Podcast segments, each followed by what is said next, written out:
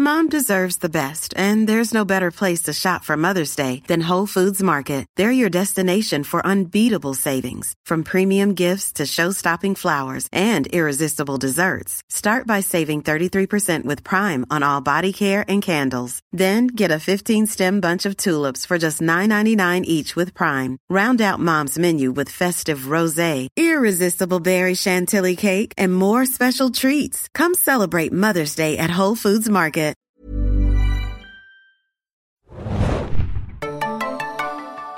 Hallo und herzlich willkommen, liebe Leute, zu einer neuen Ausgabe des Serien Junkies Podcast. Wir sprechen heute über eine Serie, die uns sehr am Herzen liegt und die da draußen auch ganz vielen Menschen am Herzen liegt, und zwar Better Call Saul. Mein Name ist Felix, an meiner Seite ist mein geschätzter Kollege, der Anwaltsassistent meines Herzens, Adam. Ahoi, hoi. Du hast dich auch passend gekleidet heute. Ja. Better Call Hutz. Lionel Hutz. No. Money Down. Sehr schön. Wir sprechen heute ein bisschen über die vierte Staffel von Better Call Saul. Die ist ja gerade in den USA und auch hier in Deutschland zu Ende gegangen. War aber bei Netflix zu sehen. Am äh, Dienstag, ich muss zurückrechnen, den 9. Oktober äh, lief das äh, Finale äh, der vierten Staffel Winner. Äh, und wir werden ein bisschen über Winner sprechen, auch generell über die vierte Staffel. Wir haben ja in den letzten Jahren immer wieder über Better Call Saul am Ende jeder Staffel gesprochen. Ich werde die äh, dazugehörigen Podcasts auch gerne nochmal verlinken in den Show Notes und in dem Artikel zu diesem Podcast, den wir jetzt aufnehmen. Äh, wir möchten darüber sprechen, wie uns diese Staffel, diese vierte gefallen hat, äh, im Vergleich zu den anderen. Ähm, was besonders gut war, was vielleicht gar nicht so gut war. Äh, vielleicht werden wir ein bisschen überlegen, wie es weitergehen könnte, äh, auch im großen Blick auf das Breaking Bad Universum. Wir haben ein paar Fragen von euch von Twitter. Ich hatte ja mal aufgerufen, wenn ihr noch was habt zu Better Call Saul, dann solltet ihr das bitte schicken. Äh, da waren ein paar Sachen dabei, darauf werden wir irgendwie eingehen. Ich werde das irgendwie mit einbauen. Und ansonsten schauen wir mal, uns, äh, wo uns dieses Gespräch hinführen wird, Adam. Ähm, denn äh, ja, wir sind eigentlich ganz locker drauf. Ich bin ein bisschen verschnupft, das gebe ich zu, deswegen hört sich alles vielleicht ein bisschen nasal an verzeiht es mir bitte. Äh, aber ich denke, das dürfte kein Problem sein. Im Zweifel äh, übergebe ich Adam das Wort, äh, der gerade komplett überfordert ist. Wie, wo, Was ist Better Call Saul? Better Call Saul? Kommt das aus Mexiko? Äh, naja, schauen wir mal. Äh, ganz wichtig noch, wir werden natürlich spoilern. Ja, ganz klar, äh, dieser Podcast ist für Leute, die die vierte Staffel von Better Call Saul gesehen haben, die auf dem aktuellen Stand sind und am besten auch die, die mit Breaking Bad im, äh, vertraut sind, sind wir mal ganz, gehen wir mal ganz sicher, ne? Denn wenn wir da vielleicht mal was erwähnen, was in der Serie vorgefallen ist, äh, wollen wir euch das nicht vorwegnehmen. Deswegen die Warnung zu Beginn. So, Adam, legen wir erstmal los. Äh, ganz allgemein zu Better Call Saul. Äh, muss ich dich nochmal fragen, äh, Staffel 3, du hast ja relativ kurz noch vor der vierten Staffel dir nochmal angeguckt, nochmal in Gedächtnis gerufen. Ähm, wie standst du zu der dritten? Weil für mich war es persönlich die beste, die bis zu diesem Zeitpunkt von Better Call Saul da war. Ja, ich glaube, die dritte war äh, relativ gut. Ich muss dazu sagen, ich hatte die erste geschaut, dann eine lange Pause gemacht und dann gebinged. Mhm. Und deswegen habe ich, glaube ich, einen äh, etwas anderen Blick auf, auf die Säge, weil ich, du hast es ja dann immer, äh, also zuletzt hast du es mit Reviews betreut und ich glaube auch sonst wöchentlich geschaut. Ja. Aber äh, die Säge hat ja, äh, wenn man sie binget, dann nochmal, glaube ich, eine andere Faszination. Ähm, ja, die dritte Staffel, erinnere mich nochmal, was da am Ende passiert ist. Ähm, Im Endeffekt hatten wir ja diesen großen Höhepunkt in der Mitte der Staffel, ah, ja. die Folge Chicanery, Chuck, ähm, die, wo, wo Chuck vorgeführt wurde von seinem kleinen Bruder Jimmy.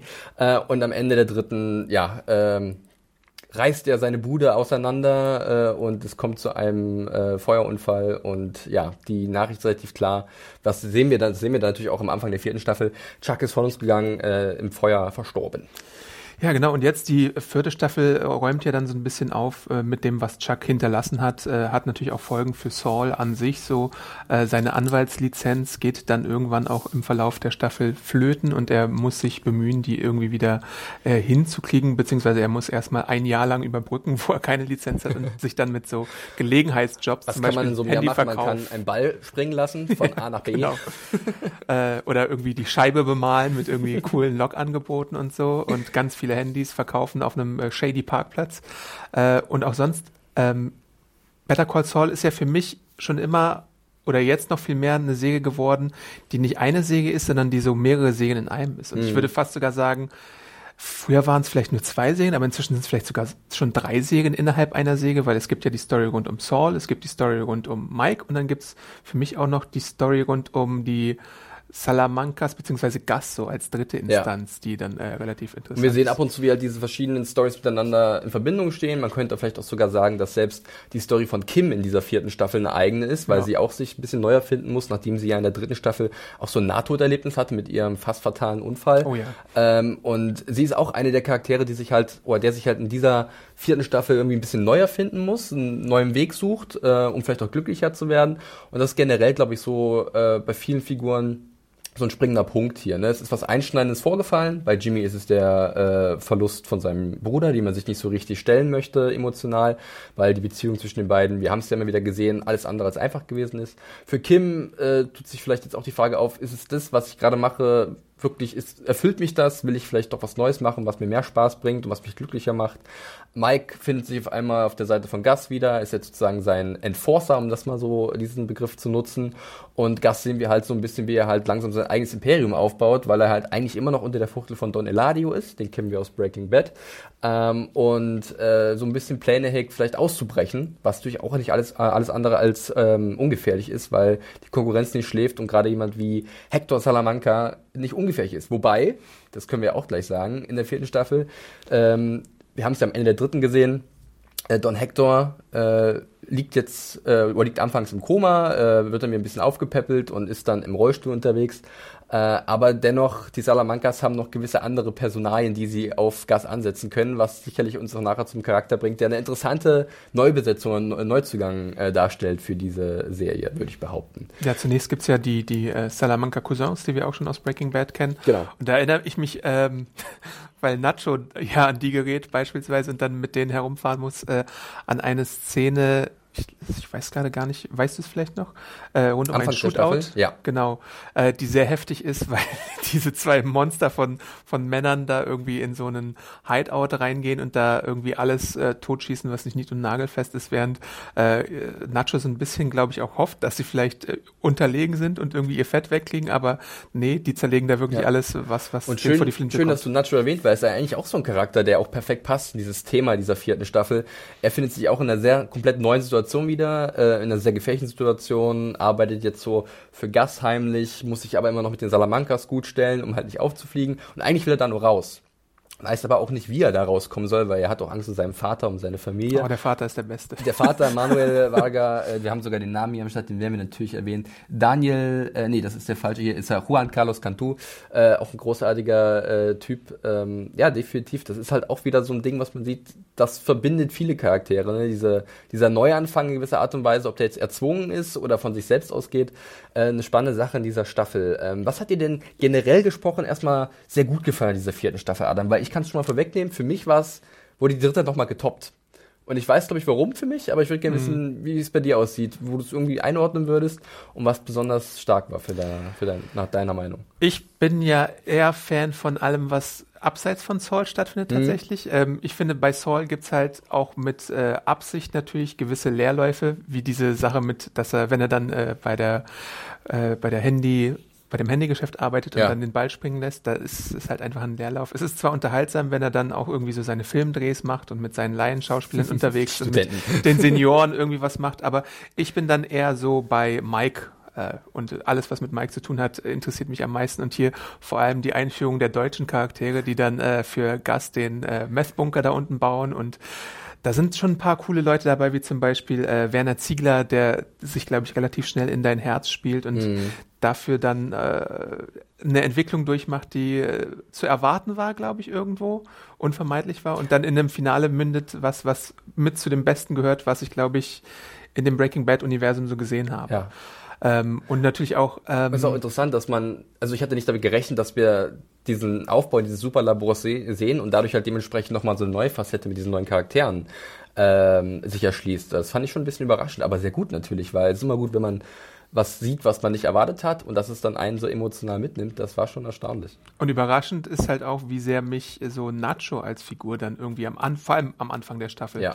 äh, abgeholt hat und dass ich dann so ein bisschen Mitleid mit ihm hatte und ich habe äh, hab's dir privat, glaube ich, auch mal gesagt, dass ich Nacho ein bisschen mit Jesse Pinkman Ja. vergleiche, so was, was so als er, er rutscht so rein in so eine Sache, auf die er eigentlich nicht vorbereitet war und muss dann irgendwie versuchen, seinen Kopf aus der Schlinge zu ziehen, was mal mehr, mal weniger gelingt. Bei Nacho finde ich sehr interessant, äh, gut, dass du es hier nochmal erwähnst, denn ich hatte zwischendurch so ein bisschen die Angst, dass sie vielleicht mit ihm ein bisschen zu weit treiben mit seiner Leidensgeschichte, dass wir halt ihn immer wieder leiden sehen.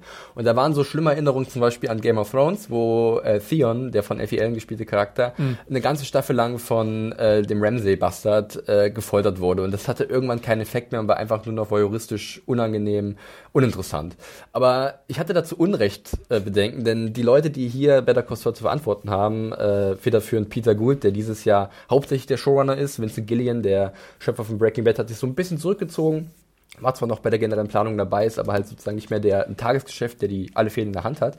Aber die sind halt einfach so smart, dass sie halt auch einfach mal sagen, okay, wir verzichten jetzt auf Natsch mal für drei, vier Folgen. Das war zwischendurch mal so, da war der nicht mehr gesehen, weil wir haben klar gemacht, was für einer Bredouille er ist. Und wir können es eigentlich nicht noch krasser übertreiben, weil dann wäre es irgendwann vielleicht geschmacklos, uninteressant, langweilig, repetitiv.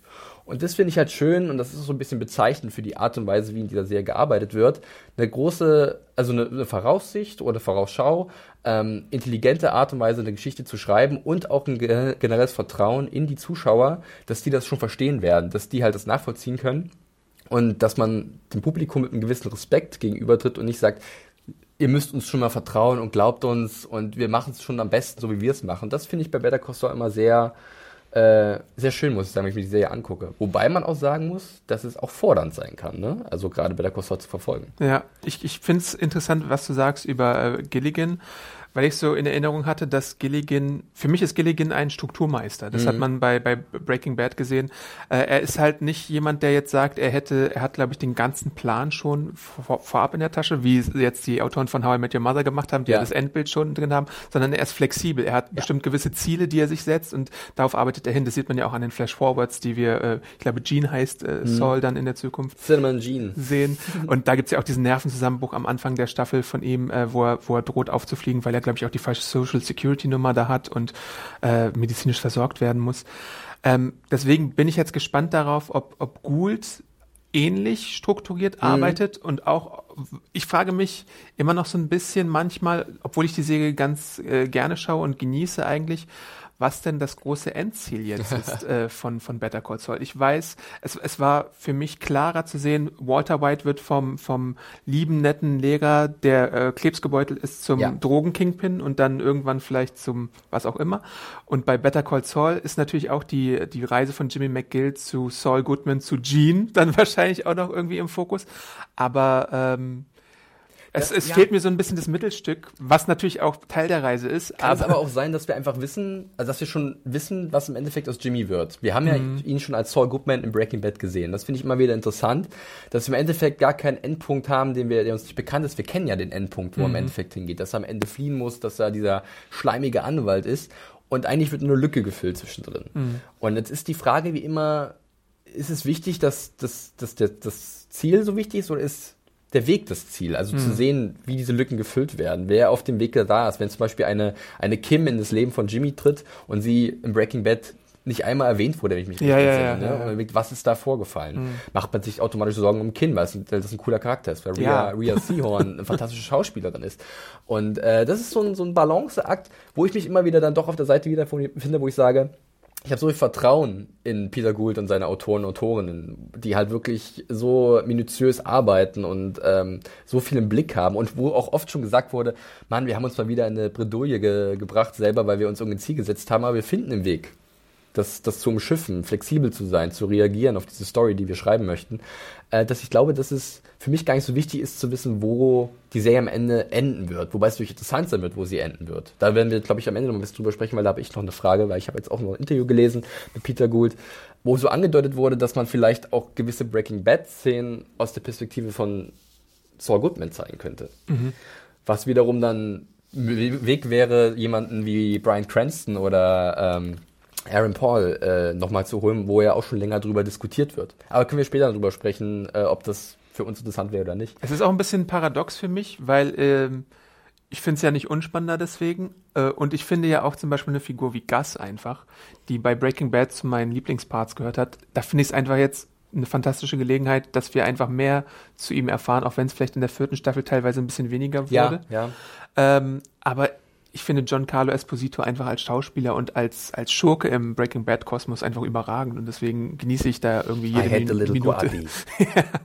wenn er, wenn er dann zum Beispiel auf Der so eine Coati. Figur wie, äh, ähm, äh, äh, wie heißt der? Lalo? Lalo, genau, Mhm. trifft und, und dann so, so ein bisschen herausgefordert wird, was so seine Coolness angeht. Das ist, das ist einfach äh, schön mit anzusehen, finde ich. Auch ganz interessantes Thema, weil ich habe auf Twitter auch schon mich da mit Leuten äh, drüber unterhalten und diskutiert.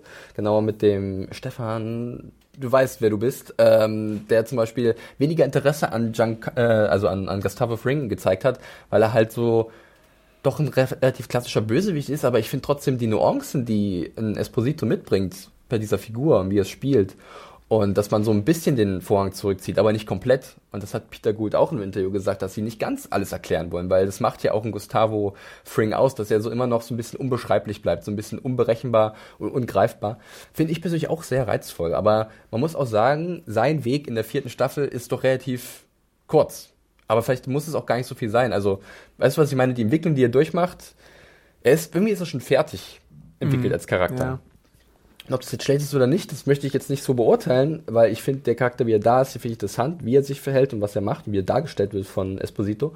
Aber die Schritte zu dem Gus Fring in Breaking Bad, die sind, glaube ich, gar nicht mehr, werden wir gar nicht mehr so viel sehen, weil da ist er schon gefühlt. Ja, das kann, das kann schon gut sein. Ja. Aber wir sprechen die ganze Zeit über Nebencharaktere. wir werden auch später über Mike äh, viel sprechen. Ich möchte gerne aber nochmal ganz kurz ähm, über Jimmy McG- McGill oder Saul Goodman, wir müssen uns da noch einigen, wie wir ihn jetzt am Ende nennen werden, weil ich glaube, eine klare, eine klare Tendenz erkennbar ist am Ende der vierten Staffel. Ähm, über ihn sprechen und auch dementsprechend ein bisschen über Kim, weil für mich so sehr halt die dritte Staffel auch eine Staffel der Brüder war, ne, Chuck Ja. und Jimmy, äh, war das auch eine Staffel von Jimmy selbst und Jimmy und Kim. Ja, weil die irgendwie Fall. das Herzstück dieser Serie nach wie vor da- darstellen, die oft mal so urplötzlich gewalttätig ist und hart. Ich erinnere mich gerade an die erste Folge äh, oder gerade an den Anfang der Staffel, als wir zum Beispiel mal zu Händen von Gustav Ring, Fring sehen, wie brutal Better Call Saul auch sein kann, als er äh, den einen Kollegen da ausschaltet mit einer Plastiktüte über dessen Kopf äh, und Nacho das halt wirklich mit eigenen Augen direkt mit ansehen muss. Ähm, aber irgendwie schafft auch mal wieder zurückzukommen zu sehr emotionalen Momenten, sehr ehrlichen und aufrichtigen Charaktermomenten, wobei ehrlich und aufrichtig so zwei Wörter sind, die man mit Jimmy vielleicht weniger in Verbindung bringt, gerade in dieser Staffel, wie wir es sehen. Aber ich fühle mich da immer wieder emotional sehr gepackt und bin begeistert, wie sehr ich das alles nachvollziehen kann, weil halt alles so aufgebaut wurde, weil wir halt so viel wissen über die Figuren und das wurde nicht mal direkt kommuniziert, sondern viel einfach auch über Gesten, über äh, so wortlose Szenen, die einfach nur so für sich sprechen, die man liebend gerne analysieren möchte, wo man da noch viel reininterpretieren kann. Ähm, wie stehst du zu diesem Duo? Denkst du auch, dass die so ein bisschen das Center waren, das Zentrum von dieser Staffel? Ja, in der vierten Staffel auf jeden Fall, was so ihre, ihre Welt angeht. Ich muss ja sagen, dass ich immer wieder ähm, mich dabei erwische, wenn die beiden irgendwo sind, weil, weil es ist ja zeitlich nicht so einfach, manche Szenen zu verorten. Ja. Ähm, und sie dann so ihre Maschen abziehen und du jetzt nicht weißt, ob das irgendwie wirklich eine geplante Masche ist, wo sie jemanden reinlegen wollen oder nicht. Im Endeffekt ist es, glaube ich, zu 95 Prozent der Fällen etwas, wo sie entweder eine blinde Absprache haben oder unter einer So ein gemeinsamen Decke stecken. Okay. Und dann halt so super im Improvisieren sind. So, ich erinnere mich jetzt spät in der Staffel, jetzt äh, war das mit den Plänen für, ähm, Um Fuel rauszuboxen. genau. Ja. äh, da gibt's so eine Szene, wo dann auch so Milch verschüttet wird und sowas. Und äh, da tut sie halt so, als wäre sie eine junge Mutter und dann kommt Saul später dazu und äh, macht halt Gibt sich als ihr Bruder, glaube ich, aus. Ne? Genau. Ihr Hängerbruder. Und es ist, es ist immer wieder faszinierend, ähm, dass sie, dass sie halt, halt einfach auf dieser Wellenlänge fungieren. Und es gibt dann auch die äh, Folge Something Stupid, wo am Anfang auch das Lied gespielt wird, wo man so ein bisschen sieht, wie sie auseinanderdriften könnten, aber Großartige irgendwie doch Montage. nicht auseinanderdriften. Ja, Ähm, und deswegen frage ich mich halt, äh, was müsste passieren oder was müsste Saul eigentlich noch alles tun, damit Kim ihnen nicht mehr Rückendeckung gibt? Ja. Weil es ist so unfassbar, wie viel Rückendeckung sie ihm bei Ist allem gibt, was er macht. Ein, ein großes Plädoyer für Kim äh, Wechsler, Wechsler äh, und generell für Ria, ich sage immer Skihorn, Seehorn? Rea Seehorn. Seehorn. ähm, die wir übrigens auch mal im Interview hatten. Bjarne war ja mal in Los Angeles gewesen, hat unter anderem auch mit Jonathan Banks äh, gesprochen, wenn ich mich recht Mit Jonathan entsinne. Banks hatte ich auch schon Ja, ähm, und Ja, großartige äh, Schauspielerin, großartige Rolle und es, es, hat mich so oft verwundert, wie viel sie investiert, um Ginny, Jimmy zu helfen, äh, ihm vielleicht eine Möglichkeit zu geben, sich seinen Emotionen zu stellen, weil es ist auch ganz klar, äh, die Staffel steht anfangs im Zeichen der Trauer, aber Jimmy will nicht richtig trauern, er will sich nicht mit dem beschäftigen, er will das nicht konfrontieren weil er halt auch dieses problematische Verhältnis zu seinem Bruder Chuck hatte, der immer ihn von oben herunter behandelt hat. Und das kommt immer wieder in dieser Staffel, immer wieder, gerade am Ende nochmal ganz stark, ist es ein wichtiges äh, Element, um ein bisschen zu zeigen, äh, du stehst jetzt am Scheidepunkt, Jimmy, du musst dir jetzt entscheiden, willst du aufrichtig und ehrlich sein oder gehst du doch einen anderen Weg? Möchtest du dich, möchtest du äh, dich, dich deinen wahren Gefühlen stellen oder bist du nicht bereit dafür und findest einen anderen Weg, dein Leben zu bestreiten?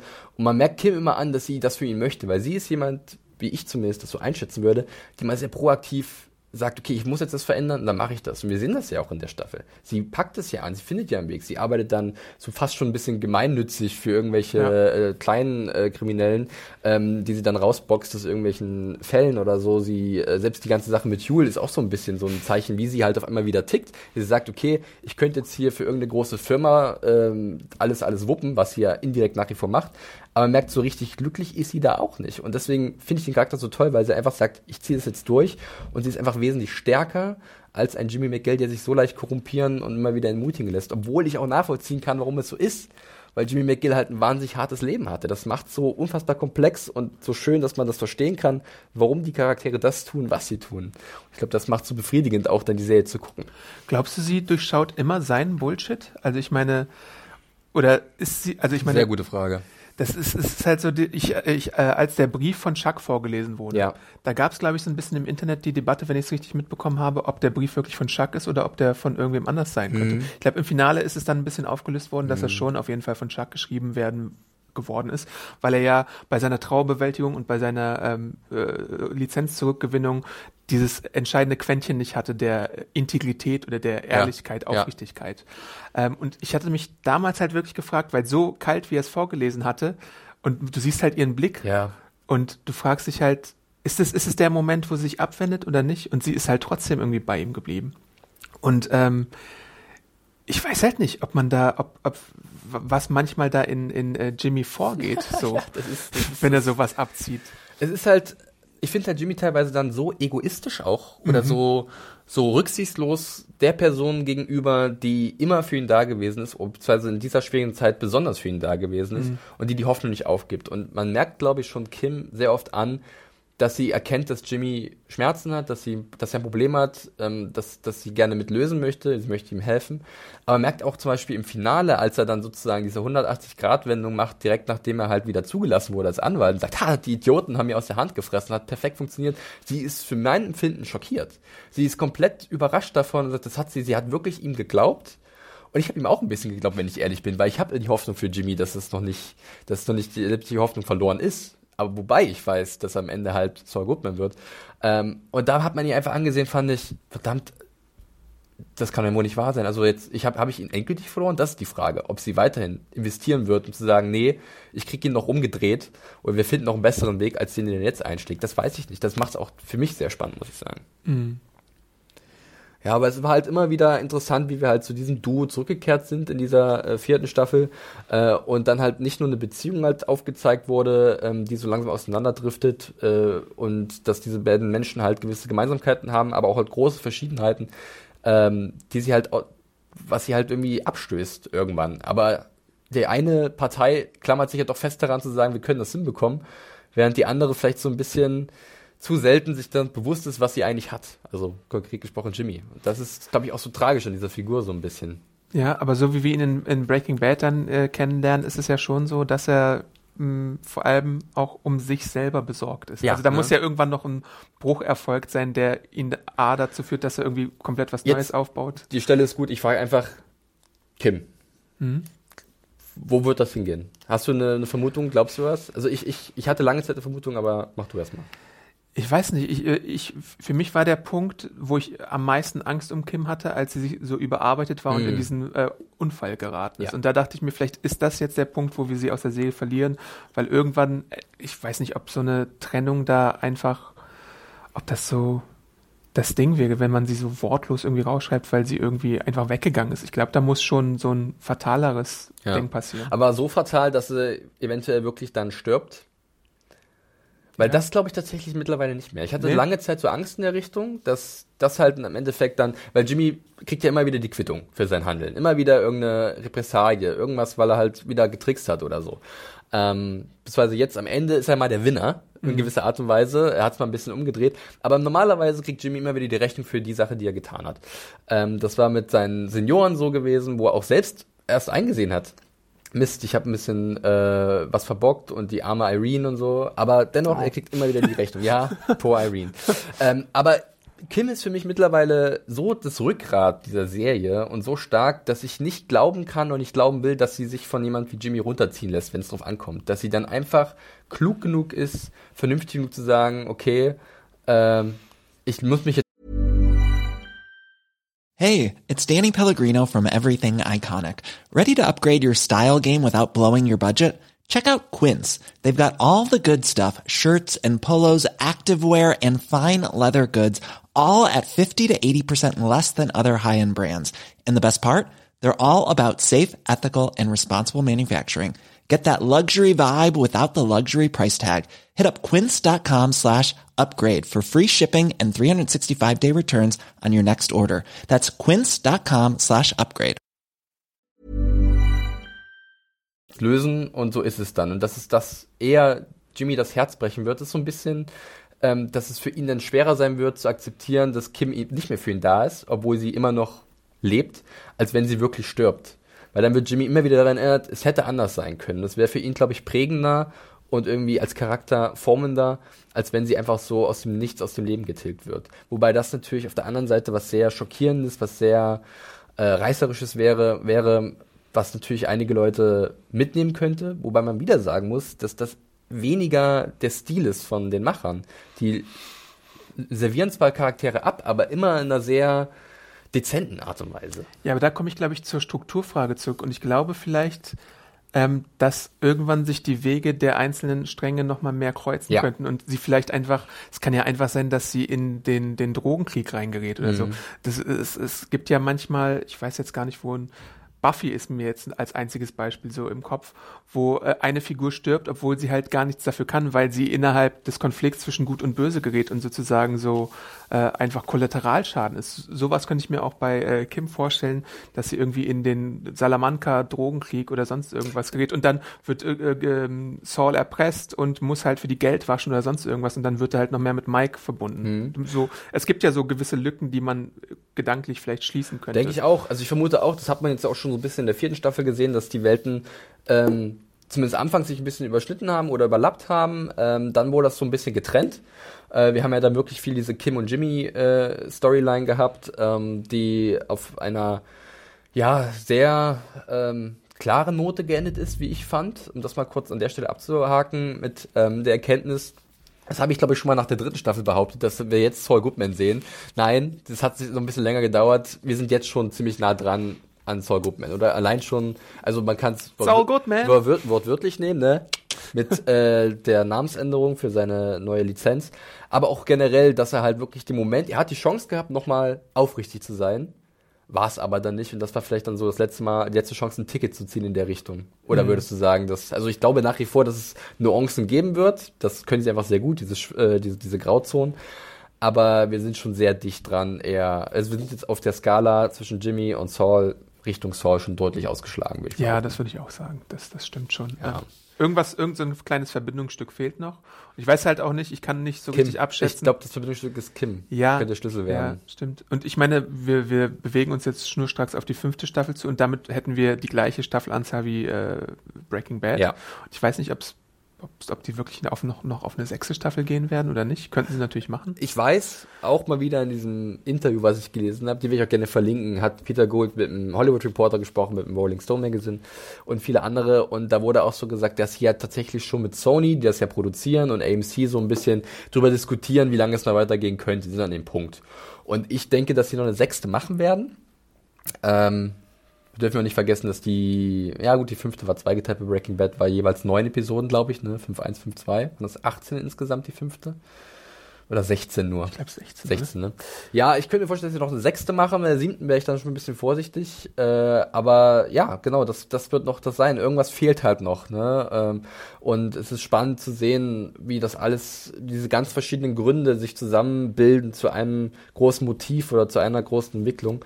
Und ähm, das macht es so sehenswert. Äh, lass uns noch ein bisschen über Mike sprechen und seinen Handlungsstrang. Äh, wir haben ja schon erwähnt, dass er äh, ja mehr mit Gast zu tun bekommt. Äh, ist auch sehr witzig am Anfang. Äh, arbeitet er so ein bisschen als Kontrolleur von diesen Oh, äh, Werken von Szene, Martigal. ja. Sehr schöne Szene. Und da sieht man mal wieder dieses große Talent für Montagen, die die Leute von Better Call Saul haben. Da haben wir in dieser Staffel wieder wirklich eine Handvoll äh, Szenen, die allesamt großartig sind. Ob es jetzt die Streetlife-Szene sind von Tracksuit äh, Jimmy, die äh, Something Stupid-Szene, die du erwähnt hast, Mike als Kontrolleur. Also das ist wirklich großartig jedes Mal.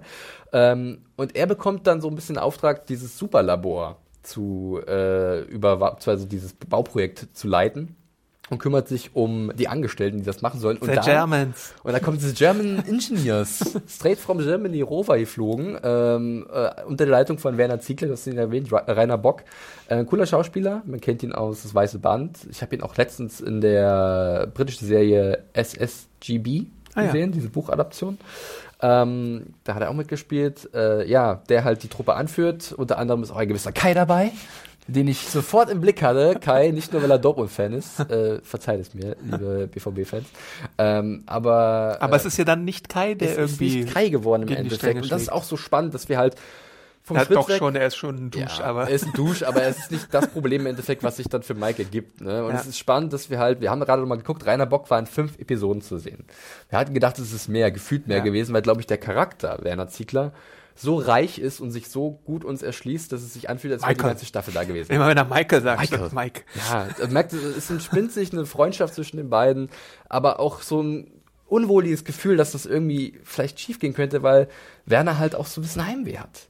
Und da, Und er möchte seine Margarete sehen. ach, Margarete in Frankfurt. das, ja. muss die, das muss die allerbeste Frau der Welt sein. Ja, und deswegen, äh, wir wurden auch gefragt auf, auf, auf, Twitter von dem äh, Lukas, äh, was wir denn von dieser deutschen Besetzung oder generell von diesem von deutschen Zuwachs im Cast halten. Und ich glaube, da sind wir beide der Meinung, dass es ziemlich gut war. Ja. Zum einen ist es natürlich schön, wenn man das dann halt im Originalton äh, sieht und dann halt mal ein bisschen drauf achtet, wie die deutsche Sprache da zum Einsatz kommt. Und da gibt's ja auch ein paar lustige äh, Sprüche in der Richtung. 90 Prozent des Deutschen sind gut, was schon mal gut ist, weil es, Es gibt so ja einen Typen, der im Hintergrund immer so einen komischen Satz sagt, das hört, der hört sich überhaupt nicht deutsch an. Der hat irgendwie so einen, das ist eindeutig ein amerikanischer Schauspieler, der halt, äh, komm mal rüber hier. so wie, sowas. wie äh, der Lennon in How I Met Your Mother damals. glaub ich, Genau, richtig. Lebenslanger Schicksalsschlag und so.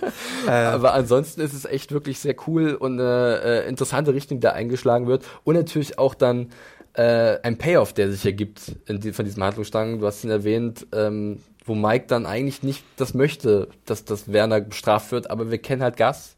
Keine äh, Loose Ends, um mal diesen Begriff aufzugreifen, äh, kein Risiko eingehen.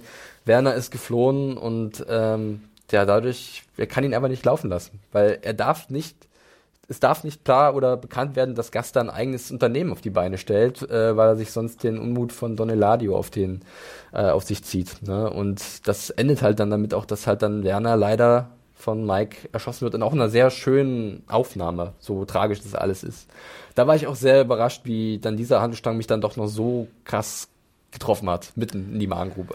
Es hat mich halt auch an, an äh, Mikes eigenes Schicksal in Breaking Bad erinnert. Ich weiß Mhm. jetzt nicht, ob ich da Ja, zu tief reingehen das soll. super. Das äh, ist super, dass du's aber ich fand diese, diese Parallele war halt sehr augenscheinlich für mich. Äh, Ich, mir wurde es so, so diese Freundschaft, die sich da aufgebaut hatte und dieses, der eine muss halt den anderen irgendwie jetzt äh, weil er keine Wahl hat. Ne? Ja. Und es ist irgendwie rational, äh, aber, aber auch irgendwie nicht. Und das ist, das, das macht es, glaube ich, so schmerzhaft. Und wie, wie, wie, äh, also Werner folgt ja dann auch so seinen Anweisungen, weil er, glaube ich, bemerkt, äh, ja, okay, wenn, wenn ich es nicht mache, Mike hat halt auch noch das Wohlbefinden meiner Frau im Hinterkopf vielleicht. Er weiß, er kann es limitieren auf mich, Mhm. Ja. äh, den Verlust. Und dann Ja. der Anruf, den er da macht äh, an seine Frau und wo er dann auch äh, aus seiner Haut fährt und so. Und äh, die, der Shot dann, wie es dann halt auch endet mit äh, Werner, das ist, das Unter ist dem sternklaren Himmel. ja. Ja, das war wirklich, also da, äh, spätestens da war, glaube ich, war es mit jedem geschehen, der dieser Serie etwas abgewinnen kann. Ähm, eine sehr tolle Auflösung, eine sehr schmerzhafte Auflösung von diesem Handlungsstrang, ähm, der zwischendurch für mich so ein bisschen Also nicht, dass er schlecht gewesen wäre, aber er war halt so da und ich habe mich immer wieder gefreut, das zu sehen, weil es war so ein kleiner Abstecher weg von Jim und Kimmy, äh, Jim und Kimmy. Kim und Jimmy. Kimmy. Kimmy. Ähm, sie werden geschippt. Äh, und äh, aber immer auch nicht mit vielen Worten, war wieder das, was halt auch die Serie so gut kann. Äh, viel zeigen, wenig tell, viel Show sozusagen. Äh, und äh, dadurch hat man dann auch so einen schönen Einblick bekommen, einfach nur in die Charaktere, in ihr Verhalten und in diese Beziehung, die sich da entwickelt hat. Äh, jetzt ist natürlich so, dass Mike, äh, ja, ich wollte, habe es auch so in meiner Review geschrieben. Ich habe ja die Staffel diese, äh, dieses Jahr komplett begleitet. Ähm, dass er aber nie so naiv gewesen ist, nicht zu wissen, was im Endeffekt von ihm dann verlangt wird, wenn es drauf ankommt, glaube ich, von Gast Gustavo Fring. Aber für ihn ist es halt auch nochmal ein einstellender Punkt, würde ich behaupten, für ihn als Charakter, der ihn vielleicht noch ein bisschen kälter macht. Und wir haben ihn auch schon von einer sehr warmen Seite gesehen, zum Beispiel auch wenn es um den Verlust seines Sohnes geht, was ja auch nochmal Thema war in der vierten Staffel, in einer sehr guten Episo Episode. Der Talk Anruf war mit, das. mit Gus bringt ihn ja dann auch so ein bisschen auf seinen, seinen Weg von Breaking Bad, Ja. würde ich sagen. Also ich meine, Ja. ich glaube, ich kann mich irren, aber ich glaube, Mike hat in Better Call Saul davor niemanden auf Auftrag zumindest umgebracht, oder? Nee, nee, es, äh, also jetzt, wo du sagst, nee, ich glaube nicht. Das war schon das erste Mal, dass, dass da kurz dieses, diese, Ja, dieser stimmt. Auftrag kam und dann wusste er, was er tun musste. Ja. Um, um, Weil Mike war immer so klug, einen Weg zu finden, das zu umgehen. Also oder eine Möglichkeit zu finden, jemanden, ähm, also einen, einen, einen guten, friedvolleren Weg äh, zu finden. Aber natürlich war sich im Klaren, wenn ich für diesen Kollegen arbeite, dann kann irgendwann der Anruf kommen, der halt dann vielleicht auch nochmal meine Hemmschwelle über, übertritt. Also das ist schon, schon ziemlich heftig. Ähm, ja, generell, um nochmal auf Gustavo äh, sprechen zu kommen, ähm, auch interessant, dass er sich halt jetzt aufbaut und mit ihm kommt jetzt natürlich auch, oder er hat jetzt einen neuen potenziellen Widersacher, den ich auch sehr spannend fand, jetzt am Ende der Staffel. Ja. Kam er erst dazu, und zwar der von äh, Tony Dalton ist der Name des Schauspielers, gespielte äh, Lalo. Ja. Lalo Salamanca. Oder ich glaube Eduardo Salamanca, der auch Lalo genannt wird. Ein sehr interessanter Charakter, oder Adam? Ja, auf jeden Fall. Es ist ein äh, Charisma-Bolzen, den man äh, sehr schnell äh, faszinierend findet, aber glaube ich auch gut hassen kann. Ja. Ähm, es ist, er ist so ein bisschen wie der weiße Hai, würde ich sagen, dass er manchmal halt so auftaucht und Chaos anrichtet wie so eine Naturgewalt. Meinst du, dass er vielleicht einfach so aus der Decke mal fällt und sich mit der Pistole in Schach hält? Möglich. Rest in äh, peace, Fred. Das, das kann er zum Beispiel machen. Ähm, und ich fand es auch interessant. Ich habe mich gefragt, ob der schon mal davor erwähnt wurde. Ich habe es gerade auch nochmal nachgeschaut. Er wurde, glaube ich, in der zweiten Staffel von Breaking Bad mal erwähnt, weil jemand dachte, ähm, dass ähm, er von ihm entführt wurde, Genau. aber dabei direkt, also die Episode hieß Better Call Saul tatsächlich in der zweiten so, Staffel. okay. Und es war halt Jimmy, beziehungsweise Saul Goodman, der halt, glaube ich, von Walter und Jesse abgefangen wurde. Und er hat geda- er dachte in dem Moment, dass es jetzt mit ihm geschehen ist. Und hat gesagt, nein, nicht Nacho, es war Lalo, wer ist es, wer hat, und dann, da ist der Name zum ersten Mal, hä, Lalo, Nacho, hm, ist da irgendwas? Ja, äh, spannend, also äh, für mich, ich muss dir da recht geben, ich finde Lalo auf seine eigene Art und Weise sehr charmant und sehr suave, äh, aber da ist halt auch eine gewisse Kaltblütigkeit zu erkennen. Ich bin auch sehr gespannt, wie er jetzt. Ich, ich finde ja, er wird so als Bossgegner für Mike äh, auf jeden Fall Mhm. in, in äh, Position gebracht. Und ich fand ja auch diese Interaktion mit der Verfolgungsjagd Ja. und den, dem Abwimmeln und dem Kaugummitrick, wo ich mich erst mal gefragt habe, was macht er mit den Kaugummis? Und dann war es halt so ein geniales Ding, dass er das da in diesen äh, Automaten reinschiebt. Äh, Ja. Das fand ich alles sehr faszinierend. Und er hat halt auch tatsächlich ähnliche Skills wie Mike. Also Ja. diese Beobachtungsskills und er kann ja dann Mikes Schritte quasi nachvollziehen, die ein normaler Mensch wahrscheinlich gar nicht so richtig nachvollziehen kann, nur weil er irgendwie da so drei Prospekte auch das, rausnimmt. das Gebaren dann äh, an diesem Schalter, bei diesem Money Transfer Ding da, Ja. diesem Bankschalter da, ähm, auch so auf Knopfdruck nonchalant, äh, ja, ich suche noch jemanden, ach, unsere Familie und der eine, der hat leichte Demenz und Diabetes und können sie uns vielleicht helfen. Das ist alles so, es spiegelt sich schon was zwischen den beiden, ne? Und Plus- das wird so aufgebaut. Ähm, seine Interaktion mit Gus sind ja auch sehr interessant. Sehr das, interessant. Das, ich weiß nicht, ob man Gus da so ein bisschen, also man sieht ihn auf jeden Fall Respekt äh, an. Ich weiß Mhm. nicht, ob man ihn Angst ansieht, aber ich glaube, es wird noch in der fünften Staffel auf jeden Fall daraus hinauslaufen, ihn irgendwie. Es gibt so ein sehr intensives Gespräch zwischen den beiden, wo meiner Meinung nach, meiner Meinung nach kann man auch erkennen, chicken. dass, dass, genau, it's fantastic, give me the recipe. Let's talk about franchise. äh, dass, dass Lalo halt ähm, Gast teilweise, glaube ich, durchschauen könnte. Ja. Also alle anderen Salamancas, also die, die äh, Cousins sind sozusagen so die äh, Maschinen, die Killer, die losgeschickt werden. Don Hector ist halt jetzt an den Rollstuhl gebunden, hat zwar eine Glocke bekommen von Von Lalo. ihm. Ja, Da haben wir die Glocken-Origin. Die, die, die Bell-Origin ist damit geklärt.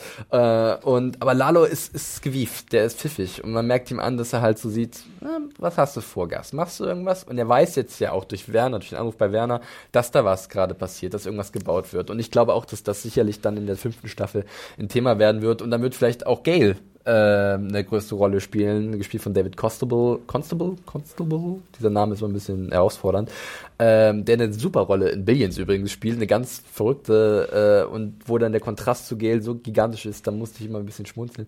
Aber Gale darf in dieser Staffel seinen super Song zum Besten geben. Ja, so sieht's aus, sein, sein äh, das Periodensystem war es, glaube ich, ne? Ja. Und er wird am Ende ja auch nochmal schon eingeführt in das Superlabor und da könnte sich in der Richtung dann auch ein bisschen mehr zeigen. Ja, ähm, bevor wir vielleicht einen kleinen Ausblick geben auf die fünfte und auch die große Frage stellen, Breaking Bad, Better Call Saul, hm, hm, hm, äh, ganz kurz noch, weil das hatte ich auch ähm, bekommen, äh, Howard, Patrick Fabian, Fabian, Fabian ähm, ein cooler Schauspieler, der, wie ich finde, immer, wenn er zu sehen ist, eigentlich super ist aber natürlich irgendwie zwangsläufig jetzt so ein bisschen ins Hintertreffen geraten ist. Hättest du gern ein bisschen mehr von ihm gesehen oder findest du seine Rolle als wiederkehrende Nebenfigur genauso gut, weil du ja immer in Dosen sozusagen einen sehr guten Patrick Fabian siehst? Ja, ich glaube, ich brauche gar nicht mehr so viel mehr von ihm. Ich glaube, es hat sich auch ein bisschen erledigt, wenn wir gar nicht mehr so viel in der Anwaltskanzlei sind. Also wenn er dann mal wie bei dieser äh, Eröffnung der Lesehalle ja, äh, genau. zu sehen ist, dann, dann reicht mir das schon.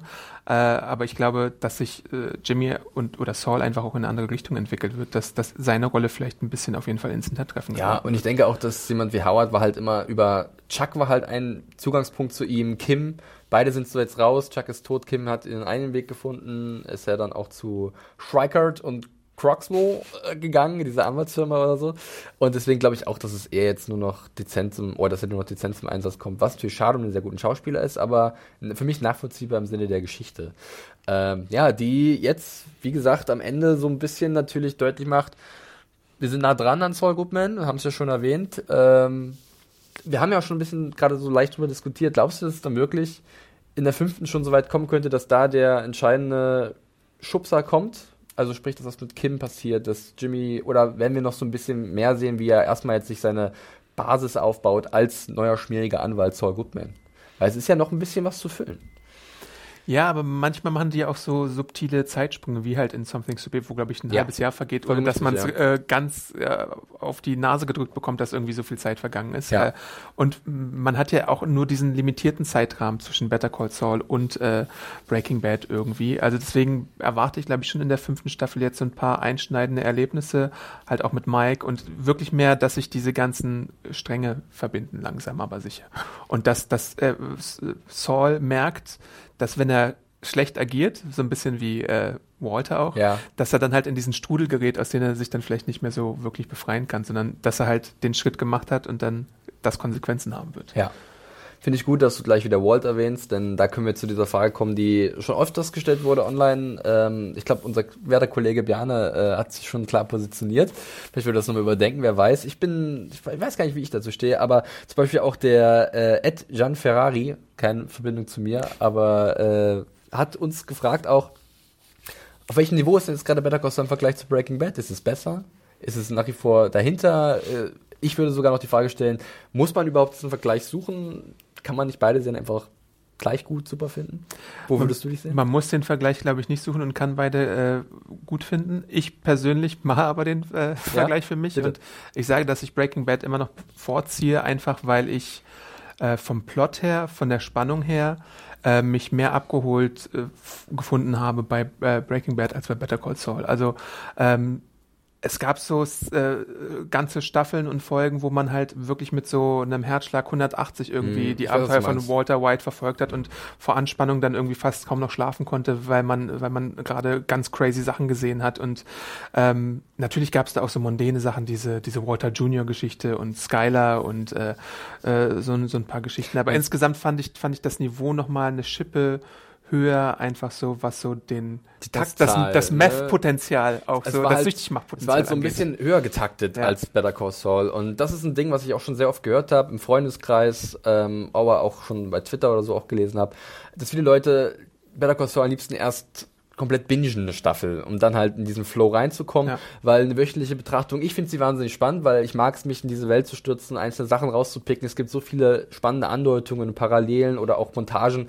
Ähm, da hat uns auch die, die Lulu, die wir auch gut kennen, Freundin des Podcasts äh, und, und der Serien Junkies, äh, auch nochmal was geschickt. Es ist halt so viel Details da versteckt und ich mag das wöchentlich, das auseinanderzunehmen und mich dann ein bisschen zu verlieren und äh, ich kann aber auch absolut nachvollziehen, dass die Leute lieber sagen, ich brauche da mein eigenes Tempo und das kann ich am besten regulieren, wenn ich halt alle Folgen da habe und dann gucke ich das und dann ergibt sich das für mich, für mich besser. Weil ich glaube auch, dass Breaking Bad einfach ein anderes Tempo vorgelegt hat als in äh, Better Call Saul, was es jetzt für mich jetzt nicht wahnsinnig besser macht oder wahnsinnig schlechter. Ich finde einfach, das sind zwei verschiedene Serien in der Art und Weise, wie sie erzählt werden. Was spannend ist, weil sie ja eigentlich rein theoretisch von demselben Typen kommen.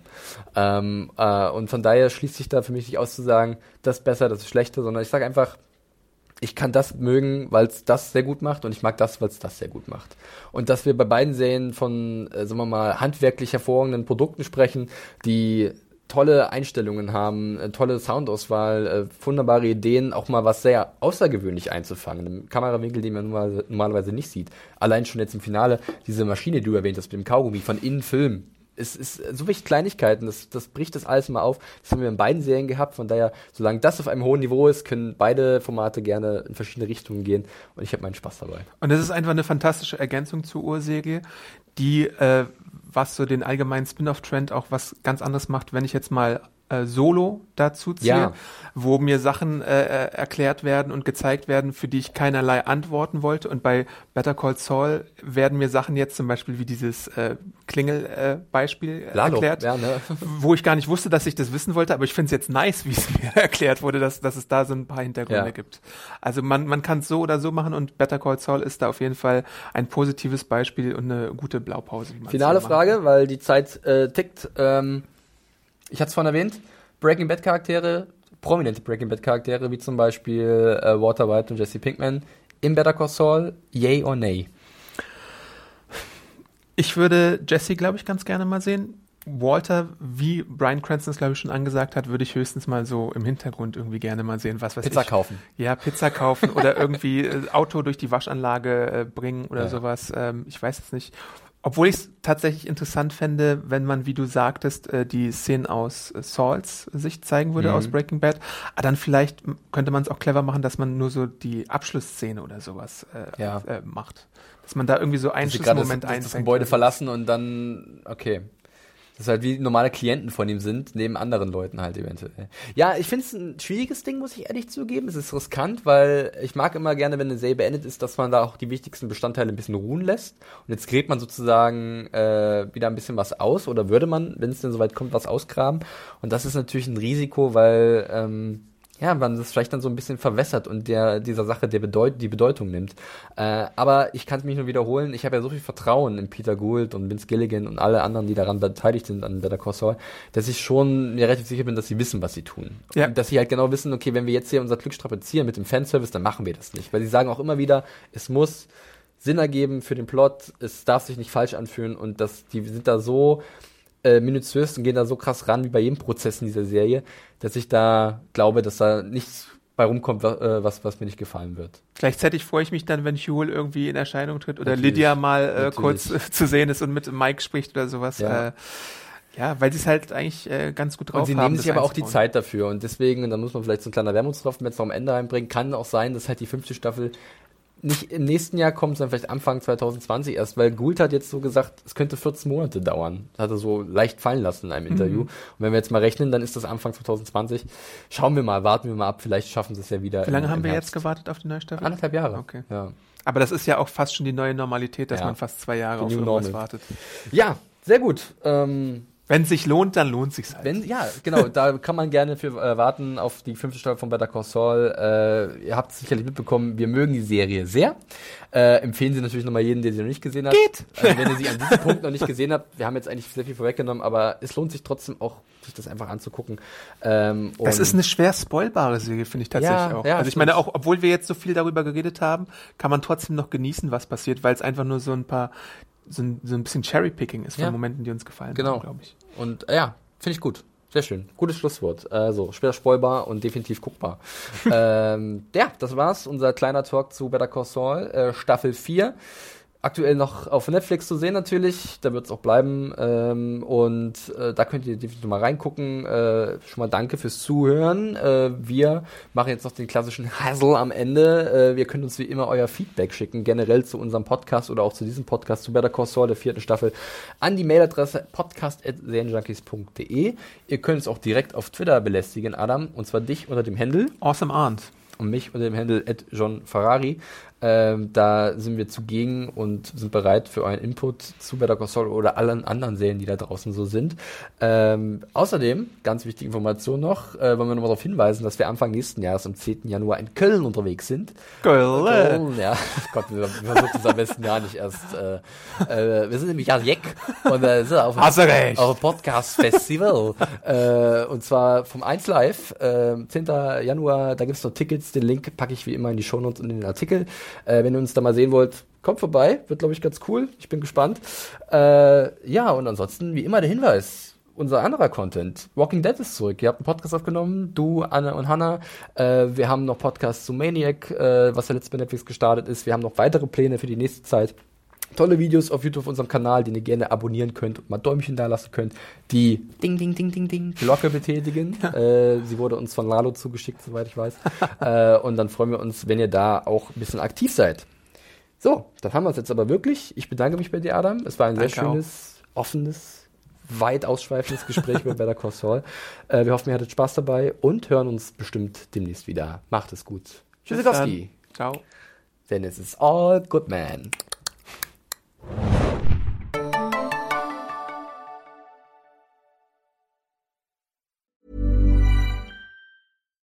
Hi, I'm Daniel, founder of Pretty Litter. Cats and cat owners deserve better than any old fashioned litter. That's why I teamed up with scientists and veterinarians to create Pretty Litter. Its innovative crystal formula has superior odor control and weighs up to 80% less than clay litter. Pretty Litter even monitors health by changing colors to help detect early signs of potential illness. It's the world's smartest kitty litter.